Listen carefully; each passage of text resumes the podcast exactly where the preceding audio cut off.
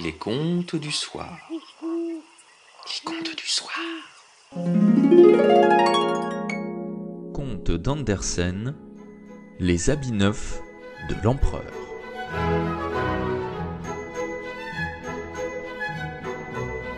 Il y a bien des années, vivait un empereur qui raffolait tellement des beaux habits neufs qu'il dépensait tout son argent pour être vraiment bien habillé. Il n'avait cure de ses soldats, ne se souciait pas d'aller au théâtre ou de se faire voiturer en forêt, sinon pour montrer ses habits neufs. Il avait toujours une tenue pour chaque heure du jour, et comme on dit d'un roi, il est au conseil, on disait toujours de lui, l'empereur est dans sa garde-robe.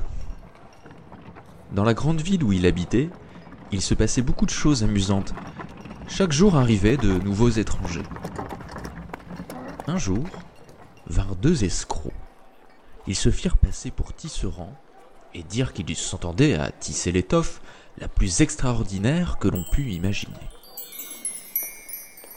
Non seulement les couleurs et le dessin en étaient d'une beauté peu commune, mais les habits taillés dans cette étoffe avaient la merveilleuse propriété d'être invisibles pour quiconque n'était bon à rien dans son emploi ou encore était d'une bêtise inadmissible.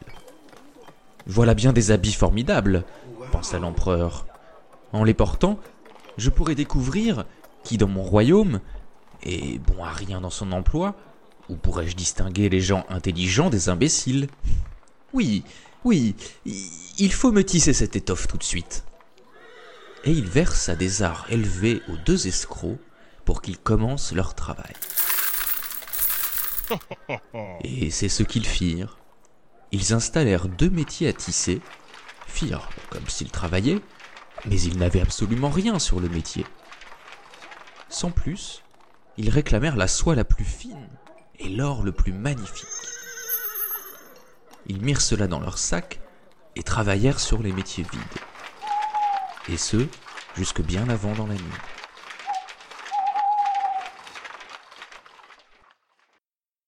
Je voudrais tout de même bien savoir où ils en sont de leur étoffe, pensait l'empereur.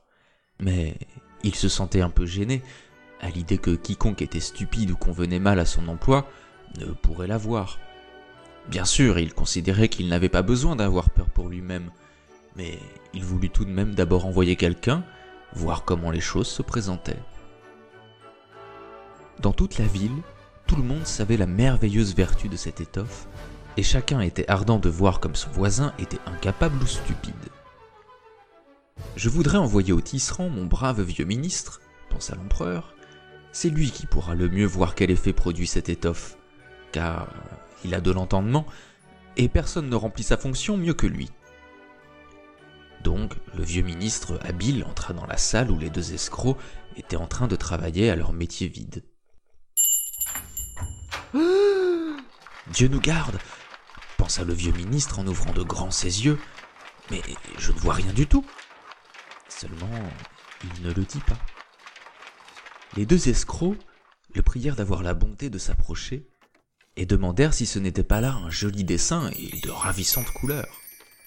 Puis ils montrèrent le métier vide, et le pauvre vieux ministre continua d'écarquiller les yeux, mais il ne pouvait rien voir puisqu'il n'y avait rien. Euh... Seigneur Dieu, pensa-t-il, Serais-je stupide? Je ne l'aurais jamais cru, et personne ne doit le savoir. Est-ce que je ne vaudrais rien dans ma fonction? Non. Raconter que je ne peux voir cette étoffe, ce n'est pas possible. Eh bien, vous n'en dites rien? Dit l'un tout en tissant. Oh, oh, c'est joli, c'est tout à fait ravissant, dit le vieux ministre en mettant ses lunettes pour regarder ce dessin, ces couleurs, oui, je, dirais à l'empereur que cela me plaît extrêmement. Eh bien, cela nous fait plaisir, dirent les deux tisserands. Et ils donnèrent le nom des couleurs et expliquèrent l'étrange dessin. Le vieux ministre écouta attentivement afin de pouvoir dire la même chose quand il reviendrait retrouver l'empereur. Et c'est ce qu'il fit. Alors, les escrocs demandèrent encore de l'argent. Encore de la soie et de l'or, dont ils se serviraient pour le tissage. Ils fourraient tout dans leurs poches, pas un seul fil n'arriva sur le métier. Ils continuèrent, comme devant, à tisser sur le métier vide.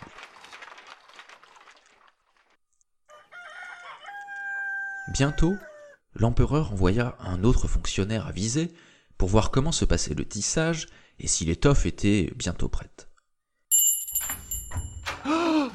Il en alla de lui comme de l'autre. Il regarda, regarda, puis, comme il n'y avait rien que le métier vide, il ne put rien voir. Eh bien, est-ce que ce n'est pas une belle pièce d'étoffe? dirent les deux escrocs en montrant et en détaillant le splendide dessin qui n'existait simplement pas. Euh... Stupide? Oh, je ne le suis pas, pensa l'homme. C'est donc dans mon beau d'emploi que je ne vaux rien? Voilà qui est bien risible.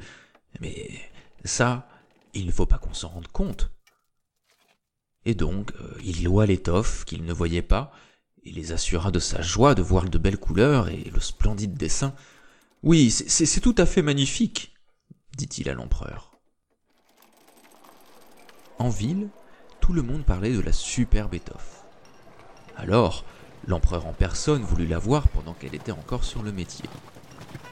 Avec toute une cohorte d'hommes choisis, dont les deux fonctionnaires avisés qui étaient déjà venus, il alla trouver les deux escrocs rusés qui tissaient maintenant de toute leur force, mais sans le moindre fil. Eh bien, n'est-ce pas magnifique? dirent les deux honnêtes fonctionnaires.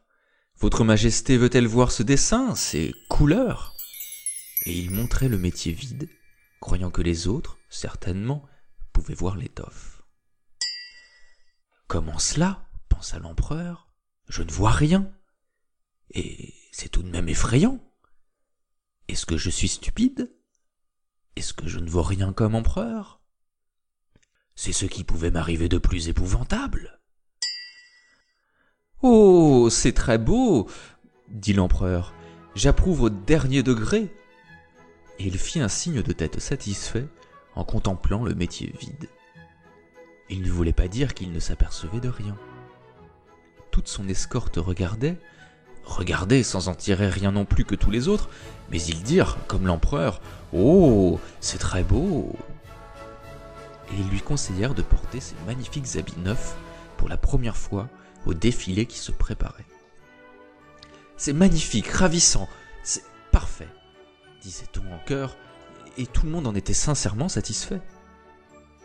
À chacun des escrocs, l'empereur donna une croix de chevalier à accrocher à sa boutonnière, avec le titre de damoiseau tisserand.